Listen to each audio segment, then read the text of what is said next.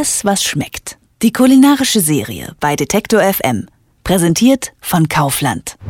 Einmal im Monat kommt Antje Pichota ins Studio, um uns in unserer Serie Alles, was schmeckt, ein Obst oder Gemüse vorzustellen. Natürlich saisonal. Antje ist als passionierte Hobbygärtnerin quasi Expertin. Auf ihrem YouTube-Kanal The Crowds teilt sie ihre Gartenerlebnisse und zeigt, was sie mit ihrer eigenen Ernte so köstliches kocht. Aktuell erntet sie Äpfel und ich sehe schon, da stehen auch schon zwei Äpfel vor uns auf dem Tisch. Ob der wohl aus ihrem Garten kommt und was wir sonst noch über den Apfel wissen sollten, erfahren wir jetzt von ihr. Hallo Antje. Hallo. Na klar kommen die Äpfel aus meinem Garten. Ich komme sozusagen quasi frisch aus dem Baum heruntergestiegen. Soll ich mal probieren, sagst du?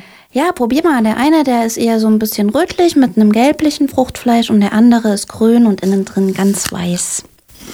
Wie schmeckt's?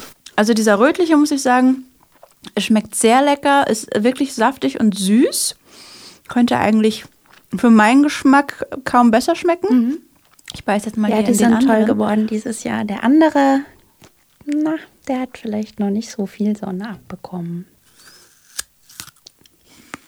Mm, mhm. Und wie ist der Unterschied? Mm, also etwas mehliger, etwas ähm, weniger Geschmack. Für mich erinnert dieser Apfel äh, mich an äh, die Äpfel bei meinen Großeltern im Garten, wo ich auch immer mich gefreut habe, quasi die Äpfel zu ernten und zu essen. Aber während des Essens immer gedacht habe, ja, ist äh, schön, weil er aus dem Garten meiner Großeltern kommt, aber würde ich, würd ich ihn im Geschäft kaufen, wäre ich wahrscheinlich enttäuscht. Ja. Aber schmeckt, ja, klar. Schmeckt nach Apfel. Aber ich esse dieses andere Stück dann gleich weiter. okay, ich lasse es dir da. Was, was sind das jetzt für Sorten? Ich weiß leider nicht genau, was das für Sorten sind, weil ich die Apfelbäume in meinem Garten nicht selber gepflanzt habe. Aber ich hatte schon lange vor, mit den Früchten mal zu einem Pomologe zu gehen, um die bestimmen zu lassen. Pomologe hat jetzt aber nichts mit dem Pneumologen zu tun. Pomologe, das kommt vom lateinischen Wort pomum, das heißt Baumfrucht. Und das sind Fachleute, die sich mit äh, Obstgehölzen auskennen. Also da kannst du mit deinen Äpfeln hingehen und ähm, dann wird der Pomologe anhand verschiedener Merkmale wie Farbe, Kerne, ähm, Fruchtfleischbeschaffenheit, Geschmack etc. etc. Ähm, riesenlangen Katalog ausfüllen und am Ende kann der dir mit einer gewissen Wahrscheinlichkeit sagen, was du für eine Frucht in deinem Garten am Baum hängen hast. Und ja, der muss aber echt ähm, ziemlich viel Erfahrung haben, der Pomologe, weil es gibt in Deutschland über 1000 Apfelsorten. Ich habe sogar gehört, dass es bis an die 3000 sein sollen. Also das ist echt eine ganze Menge und vor allen Dingen sehen die halt echt alle anders aus und schmecken auch anders. Im äh, Supermarkt findet man ja aber irgendwie doch immer die gleichen sechs oder sieben äh, Sorten mit so komischen Namen wie Boskop, Pink Lady und Granny Smith. Und die kommen auch äh, selten aus Deutschland, obwohl es hier ja scheinbar 3000 Sorten gibt. Wieso ist das denn so? Naja, ähm, wenn du mal auf eine Streuobstwiese gehst, dann wirst du sehen, dass diese traditionellen Apfelbäume, die wir hier in den letzten Jahrhunderten kultiviert haben, einfach ähm, immer einen sehr hohen Stamm haben und wirklich riesengroße Baumkronen. Und das lässt sich halt ähm, auf eine industrielle Art und Weise sehr schlecht abernten, sodass es kosteneffizient ist.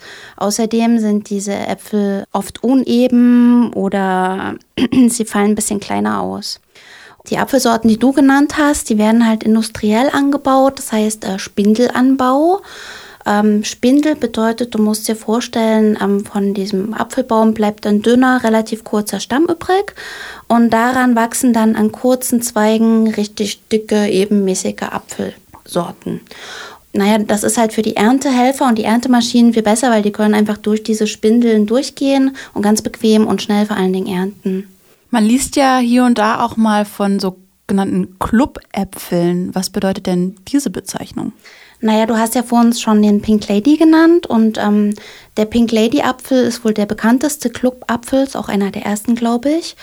Hinter so einem Club-Apfel steht immer eine Firma oder eine Institution, die Bauern das Recht verkauft, Äpfel unter einem bestimmten geschützten Markenname auf den Markt zu bringen. Also wenn du dir als Bauer das Recht kaufst, deine Äpfel als Pink Lady auf den Markt zu bringen, dann bist du halt im Club derer, die Pink Lady auf den Markt bringen dürfen. Ja, da bist du dann halt im Club und hast Clubäpfel.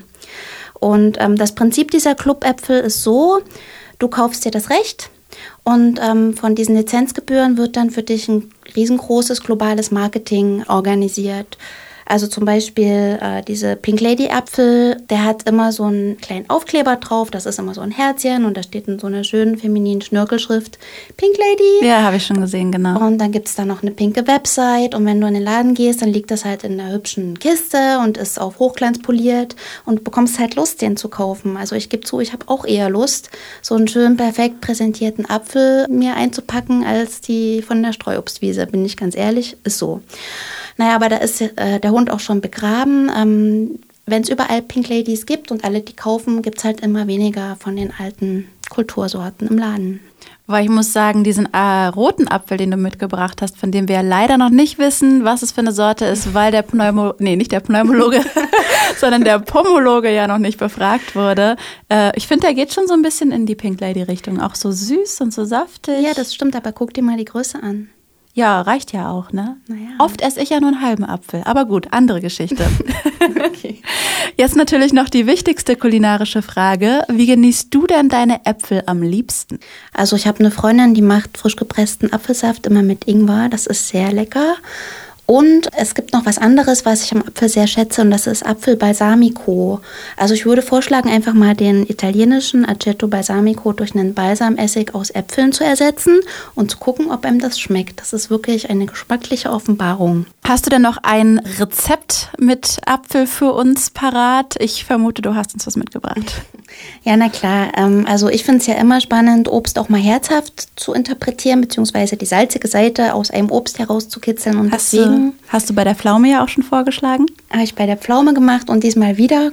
Ähm, ich würde einfach vorschlagen, Apfel einmal in Scheiben zu schneiden und mit Majoran und Zwiebeln zu braten. Und dann kann man das als Beilage servieren zu Kartoffelbrei beispielsweise. Wer im Westen von Deutschland wohnt, wird sicherlich das klassische Gericht Himmel und Erd kennen, weil das ist im Grunde Kartoffelbrei mit Apfelmus und ähm, das schmeckt sehr lecker. Mm, toll. Und wer das Rezept zu den gebratenen Apfelspalten in Majoran mit Majoran nochmal nachlesen möchte oder noch Wissenswertes über Äpfel erfahren möchte, kann natürlich online bei Detektor FM einiges rausfinden. Vielen Dank, Antje. Ich esse hier jetzt auf jeden Fall noch so ein Stück Apfel, weil die nämlich sehr gut schmecken. Ich auch. Tschüss. Alles, was schmeckt. Mehr leckere Ideen und tolle Rezepte gibt's auf kaufland.de.